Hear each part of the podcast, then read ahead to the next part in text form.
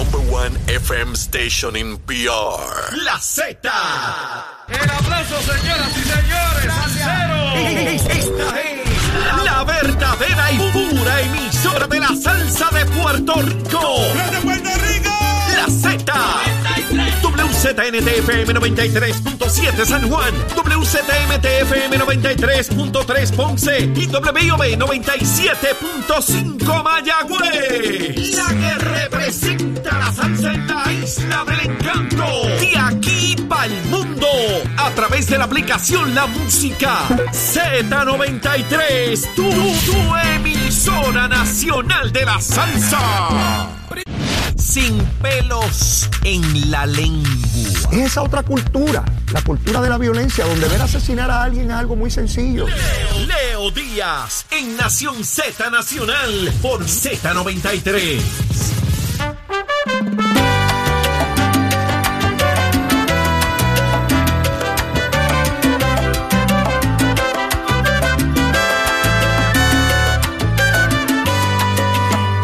Que te prometí que yo no iría a fallarte. Tanto que lo repetí que hoy me siento un cobarde. Es como seguir sufriendo cada madrugada. Y ahí está el cañaveral, mi Es como amigo. Mire cómo está eso. Mire cómo está ese fogaje. Mire, ya llegando al punto final. Una vez llega a las 10 de la mañana, no queda nada del cañaveral. Hay que esperar al día siguiente. Y aquí tenemos al senador William Villafañe, que corresponde a él hacer la recomendación de almuerzo a todo el pueblo de Puerto Rico. William, ¿qué hay para hoy? Bueno, como hay mucha hambre, pues la recomendación es carne frita con mofongo y un poquito de ensalada verde. Oye, eso está, está duro, está duro. Carne frita, esa siempre cae bien a cualquier hora, mi hermano. Carne- hasta de desayuno me la como yo. Y un mofonguito chévere y, y una ensaladita. Sí, sí. Por aquello de decir, ¿verdad? Que estamos, ¿verdad? Este, jugando con, con la, con, la, con la dieta y la cosa. Ya saben, carne frita, ahí está. Y mofonguito. Eso se consigue por ahí donde quiera. Eso no hay que hacer mucho, mucho esfuerzo. Bueno, William, ayer el Departamento de Justicia refiere al FEI, al alcalde de Arecibo, porque eh, tiene contratada a Maritere González, quien se declaró culpable de corrupción, aun cuando su legislatura municipal popular aprobó una resolución diciéndole, alcalde, usted no puede hacer eso. Él de manera contumaz, temeraria, lo hizo. Pero nos enteramos, William, que un tal doctor Edgar Cancel Zapata, que había sido convicto a nivel federal de fraude, también lo tenía contratado allí. Y el alcalde, pues dice que él va a seguir con su cosa allí. Creo que ya el médico no está, pero la, ex senadora continúa. Y yo decía en la primera parte del programa, William, vamos a suponer que no haya ninguna ley que prohíba eso, William. ¿Tú crees que es buena política pública, a la luz de los casos de corrupción, de la supuesta no tolerancia a la misma, que un alcalde, un legislador, contrate en su oficina, en su municipio, a una persona convicta por corrupción, William? El sentido común, dime. Bueno, yo creo que habría que legislar para añadir eh, dos agravantes. Ajá. Eh, uno por obstinación Ajá. y empeño y soberbia y, y el otro por falta de inteligencia. Por bruto. Tú lo dices más elegante que yo, pero yo lo diría por bruto. Es que, hay que- hay- no, no, no puedo entender cómo es posible esto. Eh, la ley es clarísima, no hace falta interpretación alguna. Eh, no se pueden utilizar fondos públicos para con- contratar personas eh, que hayan sido convictas. Eh, y, y, bueno, pues, pues, pues, lamentablemente esto que tengamos que hablar tan siquiera de esto, que el aparato público tenga que moverse Ahí. para que un funcionario, luego de todo lo que ha estado pasando, eh, tenga la osadía de obviar lo que dice la ley eh, y utilizar a la luz de todo el mundo el dinero de los contribuyentes para eh, compensar a una persona que la propia ley dice que no se puede compensar, bueno, pues este, nada, nada, le tenía que llegar su momento al señor alcalde. Este, nadie está por encima de la ley y, y lamentablemente, más que, más que eh, incluso la propia soberbia, me parece que una falta de inteligencia crasa. ¿Tú sabes lo que es? Que no solamente se proyecta de manera soberbia, obstinado, sino que el gobierno tiene que utilizar recursos del Departamento de Justicia para investigarlo, para referirlo. El FEI tiene que gastar dinero en eso para que el hombre cumpla con la ley. Pero no solamente es el alcalde, la propia Maritere González, que debería avergonzarse, somete al alcalde a eso. Él se somete y ella allí, en vez de decir, mira, yo me voy de aquí, Claro, porque el contrato lo firman dos partes. Claro. Mira, estoy causando un problema aquí, te estoy causando un problema. Vamos, aunque les importe un pepino la moralidad, aunque les importe un pepino la ley, les debería importar que el alcalde salga reelecto o no, ¿verdad? Sí, sí. Pues caramba, te estoy haciendo un daño político inmenso aquí. Pues me voy, pero ni eso. Para adelante a cobrar el dinero, William. Sí, y, y esto tiene su razón de ser también. Eh, la razón de ser principal de todo esto es que, ¿qué mensaje tú le llevas entonces a los funcionarios públicos? Aseguró. De que no importa el delito que cometan, entonces después, más adelante, cualquier otro los puede eh, reclutar o contra- o El Cano, el Eso no Cano se ser. merece su, su buen trabajo. Como el Cano robó tanto, se merece un buen trabajo. Sí, sí, vamos a ponerlo así de crudo. Sí. Mientras más robe, cuando cumpla su sentencia, pues entonces que le consigan un buen trabajo en el gobierno. Mientras más sofisticado el esquema, demostró que era muy capaz y muy pillo y que por eso le estamos montando este buen trabajo aquí. E- Es, insólito. Y yo esperaría que hubiesen editoriales, yo esperaría que hubiesen reclamos públicos y que la prensa, la radio, la televisión y todo el mundo pidiéndole a ese alcalde que concluya, ese- pero no pasa nada, William. Y decimos que estamos y que en contra de la corrupción. No pasa. Ahora yo te aseguro a ti algo. Si un alcalde PNP se atreve a darle un contrato a un Ay, convicto bendito. por corrupción, William, se cae Puerto Rico. Entonces sí que hacen una marcha de medio millón de personas porque ese sí que es un bandido. Pero si es del Partido Popular, no, la vara, William. La vara de la cual yo hablo aquí todos los días. ¿Y qué más vamos a hacer, William? La ley está ahí. Fíjate que no es un problema de que no hay reglamentación. La ley está ahí. Puerto Rico tiene un grave problema de cumplimiento de la ley. Estamos sobre legislados, lo hemos discutido 20 veces, William. Pero, pero sencillamente, pues, pues no se hace cumplir. Y los sectores de opinión pública que deberían llamar la atención, pues no lo hacen, William, tampoco. Po- Por, eso es importante que se dé este procesamiento. Vamos a ver, ¿verdad? Ahora esto pasa a manos del FEI, el FEI hará su evaluación eh, y, y veremos, ¿verdad?, dón- dónde para todo esto. Pero definitivamente envía también un mensaje correcto al resto de los funcionarios públicos que administran fondos públicos y que realizan contrataciones para que entiendan que no se puede obviar lo que manda la ley. William, nos movemos a la reforma electoral. Connie Varela anuncia hoy que tiene vistas públicas, 20 cosas. Eh, vi una conferencia de prensa de los partidos mino- minoritarios, entiéndase el PIB, Victoria Ciudadana y Vargas Vidot creo que estuvo también, eh, donde quieren cambiar las reglas de juego totalmente. Ahora quieren segunda vuelta, o sea que los que no tienen eh, la mayoría de los votos para ganar, pues quieren hacer segunda vuelta para entonces sí tenerlo. O sea, por, por vía de legislación, tener la mayoría, pedir recursos a la Comisión Estatal de Elecciones y validarse como partidos may- mayoritarios. Obviamente, si no cuentan con el gobernador de Puerto Rico, pues no se va a convertir en ley y dificulta que tengan las dos terceras partes para ir por encima de ese veto. ¿Dónde ves esa posibilidad con lo que está ocurriendo en la Cámara? Le, le veo poca po- posibilidad, eh, porque primero que este tipo de mecanismo lo que propende es a que gobiernen las minorías, eh, porque se dan unas negociaciones para eh, crear eh, coaliciones donde parte del gobierno le correspondería a las minorías. Y, realmente esto es muy peligroso porque, mire, eso a final de cuentas es, un- es una modalidad de corrupción. Y y estos grupos minoritarios lo que quieren es su, su tajada de- del poder. Eh, y esto es muy peligroso porque aquí es donde comienzan, obviamente, eh, van a querer aquellas partes de- del poder eh, donde le puedan sacar mucho provecho. En el caso de Victoria Ciudadana, todo lo que pueda beneficiar a, las uniones que le financian. Este, y en el caso del Partido Independentista, todo lo que pueda acercarles a Cuba, a Nicaragua, a Venezuela, entre otras jurisdicciones. Y, honestamente eso, eh, el resultado es pésimo para, nuestra democracia. Me parece que, ¿verdad? Aquí los votos eh, y la facultad de, de, afirmar o vetar medidas está entre el, el, Partido Popular y el Partido Nuevo Progresista, que se han sentado a la mesa y han eh, incorporado incluso elementos. Que, que, son justos, que son razonables para, para las minorías, pero bajo ninguna circunstancia eh, eh, trastocando dramáticamente lo que es nuestro sistema democrático de gobierno. Y a eso se le añade el elemento ideológico.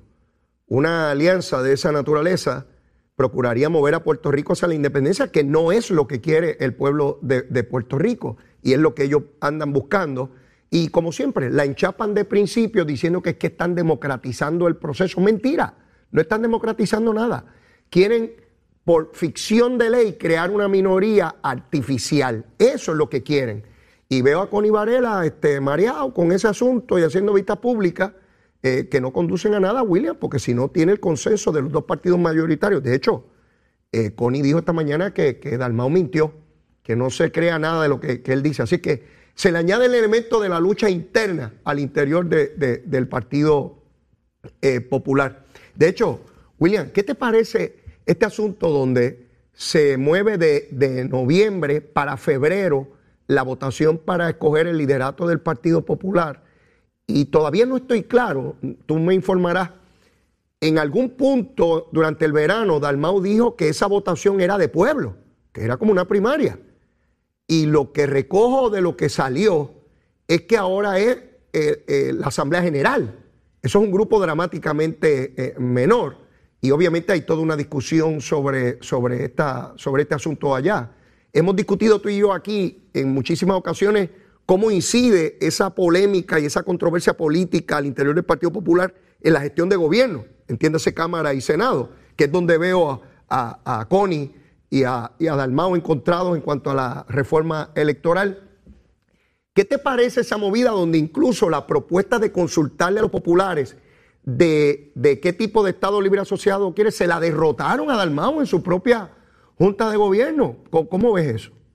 Bueno, eh, veo que esto se está convirtiendo, al moverlo ya para allá, para febrero, en una especie de preprimaria, donde eh, esto se va, se debe estar convirtiendo en un proceso donde todos los que interesan la candidatura a la gobernación por ese partido, pues se involucren de una u otra manera ya para, ¿verdad? para ir amolándose de cara a la primaria. En el caso del presidente del Partido Popular y presidente del Senado, pues tiene obviamente unos enemigos dentro de su colectividad que están abiertamente eh, por intereses políticos, por, por mantener Su, su poder, pero eso, esa guerra está abierta desde hace tiempo se nota y ahora en la medida que se vaya acercando entonces esa fecha se va a ir polarizando mucho más, eso es lo que visualizo.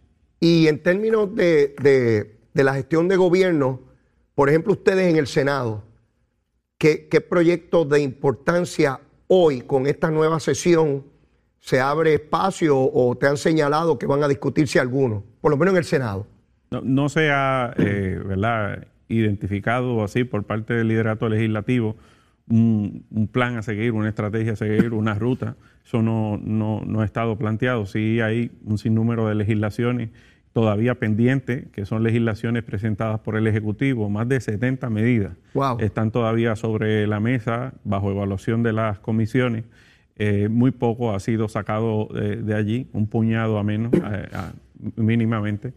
Eh, y son medidas que son necesarias, muchas de ellas no son controversiales, muchas de ellas son medidas que incluso se aprobarían hasta por unanimidad, pero eh, pues, no se le está dando ¿verdad? la celeridad que, que amerita. Hay nombramientos que sí deberían estar este, eh, acelerándose, que ah, espero que se atiendan durante estos próximos tres meses, pero eh, no hemos visto ¿verdad? información que, haya, que se haya dicho, que se haya comunicado al respecto. Yo sí personalmente quería agradecer al gobernador la firma de la ley 62 este fin de semana. ¿Ese es cuál? Eh, la ley 62 es una eh, revisión, la, la, ley del fondo de emergencia, Ajá. donde eleva el tope del fondo de emergencia hasta eh, el 15% del fondo general. Es decir, el, el, fondo general ahora mismo está en 12 billones de dólares.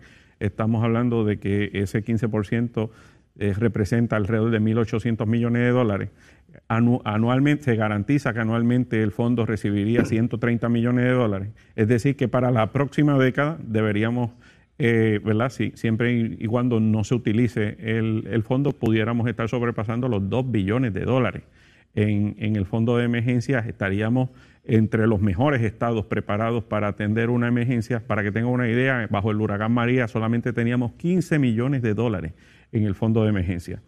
Eh, esto también provee esta nueva legislación para que las autoridades eh, puedan contratar de manera contingente eh, con cargo al fondo de emergencias. Okay. Ahora mismo, digo antes de esta ley, las agencias si querían contratar combustible, si querían contratar agua, alimentos, suministros Ajá. y todo tipo de servicios que necesitaran para atender una emergencia, tenían que girar contra sus propias partidas eh, presupuestarias. Lo que tuvieran allí. No contra el fondo de emergencia. Okay. Y, y, tenían que hacerlo eh, limitadamente porque no tenían un, un, presupuesto para eso. Y además de ello, eh, cuando ocurría la emergencia era que entonces salían las agencias afuera a hacer contrataciones donde era mucho más costoso. No, no antes, donde no, no, había no preventivamente. Exacto. Entonces ahora, ahora lo pueden hacer antes de que ocurra una emergencia. Okay. Y el gasto ocurriría única y exclusivamente si ocurre la emergencia y se activa el contrato. Okay. Esto le garantiza entonces una eh, más pronta y mejor respuesta del gobierno a atender las necesidades de emergencia. Esa, esa de medida es de tu autoría. Sí, es de mi autoría, basada eh, definitivamente en la experiencia Eso principalmente te iba a de María. Es, esa es la importancia de tener legisla, legisladores como tú eh, en, en, el cuerpo legislativo. No importa el partido político, ¿eh? no, no es porque sea un estadista. En la medida en que tenemos personas que conocen el funcionamiento del gobierno, particularmente porque han tenido experiencia en él, conocen las deficiencias, conocen las fisuras, conocen las limitaciones, conocen las controversias y pueden adelantar legislación que sea de beneficio. Fíjate, yo, yo no sabía eso, William. No sí. tenía manera de saberlo porque yo no estaba allí dentro para saber la complejidad que ustedes se enfrentaron cuando esa bestia de huracán arrasó con Puerto Rico y de momento ustedes tienen una agencia sin chavo con 15 millones de pesos para emergencia nadie contratado y todo el mundo mirándose que ni siquiera habían comunicaciones para uno llamar a, a fulano, a sultano, a una compañía. Así sí. que a la luz de esa experiencia te surge esta iniciativa. Sí, y, claro, ¿verdad? Estamos ya en medio de la temporada de, de huracanes, esperemos, ¿verdad?, que no venga eh, ninguno que cause daño catastrófico a Puerto Rico, pero eh, espero que ya para el próximo eh, año, la próxima temporada de huracanes, eh, el gobierno esté sumamente preparado, verdaderamente preparado, con todos estos contratos contingentes realizados, con, proce con, procesos de subasta formal, no el proceso de emergencia, que lamentablemente sale mucho más caro, eh, donde se presta para, sí, para procesos eh, y traqueteos que no, que no ¿verdad? Que es lo que queremos. Con tiempo. Se lleva la subasta, se la llevó el mejor que puede dar, no solamente el mejor precio, sino calidad. Hay gente que cree que esto es solamente precio. Me lo pueden dar bien barato, pero una porquería de producto. Así que es precio con calidad lo que se mide aquí, con competencia. Y así cuando llegó el huracán ya está todo el mundo contratado, no hay que salir corriendo ni como los locos. Todo el mundo sabe lo que hay que hacer. Correcto. Y cuál es la compañía, y la compañía sabe lo que tiene que realizar. Y, y eso es verdad, lo experimentamos porque, por ejemplo, en el caso del, del combustible que, Ah. que en- escaseaba en, aquel, en aquella situación del huracán, eh, a- a- agencias federales ya tenían contratadas eh, eh, quién le iba a suministrar eh, el, el servicio y, y ocuparon bastante de- del, del combustible disponible y para el gobierno central fue bien difícil poder acceder al mismo. William, eh, vi declaraciones del presidente de Cuba, Díaz Canel, el esbirro, como yo le digo, eh, el testaferro de, de Raúl Castro, y dice que lamenta mucho los desórdenes en Puerto Rico en términos de que la policía abusa de los ciudadanos.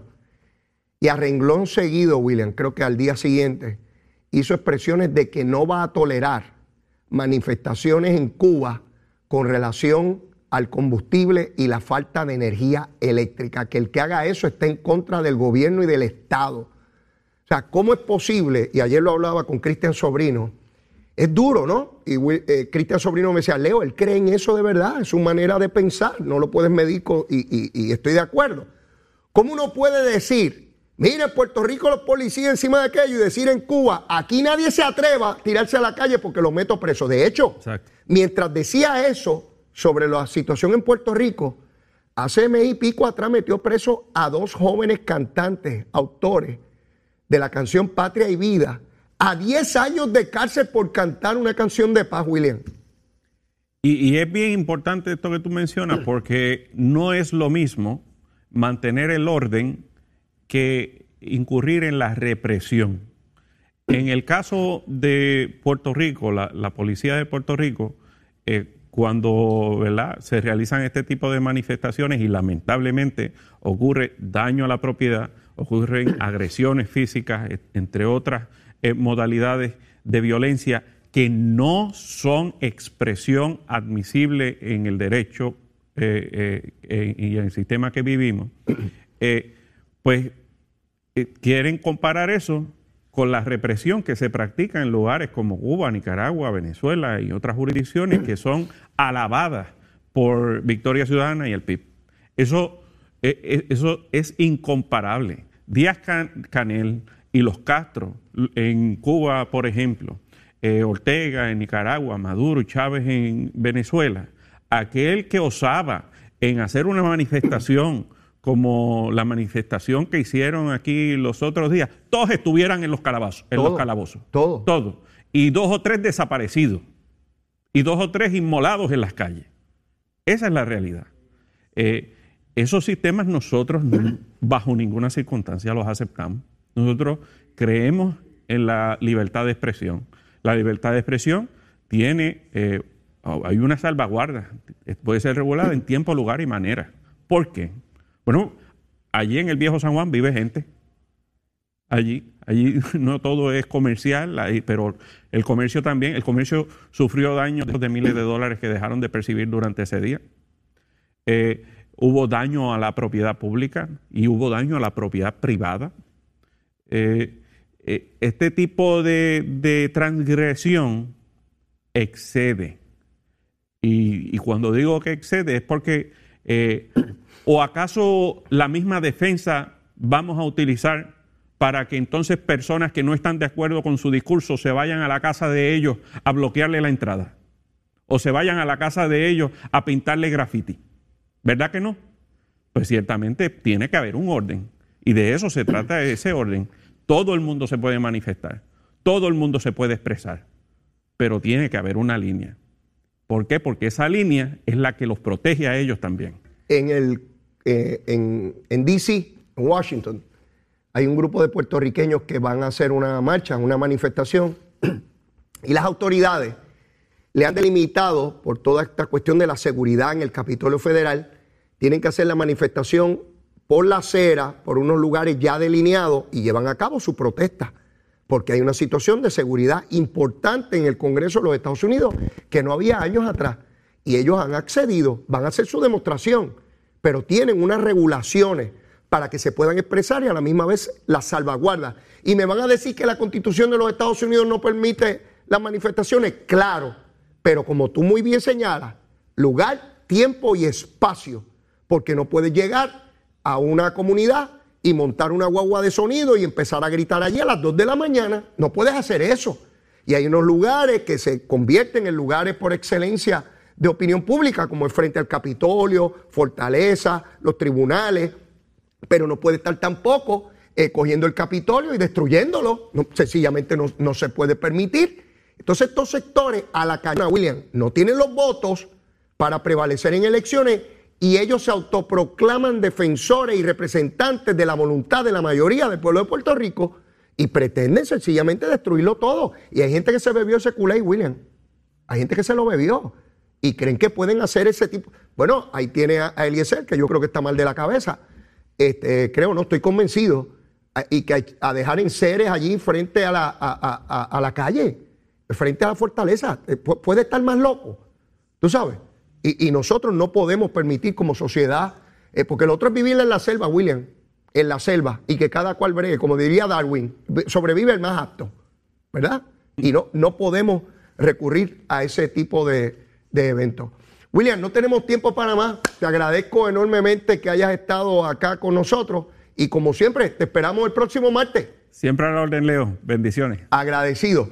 Bueno, mis amigos, eh, son muchos los temas, son muchas las situaciones que tenemos que enfrentar de día a día. Vamos a estar pendientes a este caso de Bow, que es el contratista que se declaró culpable en el caso de Cataño. Lo conozco, nunca había escuchado nada ilegal o impropio por parte de él. Me sorprende enormemente lo que está ocurriendo, pero ya tendremos oportunidad de que las autoridades nos digan de qué se trata, de qué es que se está declarando culpable este contratista y todo parece indicar que las autoridades federales van en busca de este tipo de personas que haya podido eh, cometer delitos junto a funcionarios públicos. Pero mire, yo no tengo tiempo para más, mire la súplica de siempre. Si usted todavía no me quiere, quiérame que soy bueno, mire, bizcochito de tití, seguro que sí. Y si ya me quiere, quiérame más, quiérame más, que se puede, seguro que sí.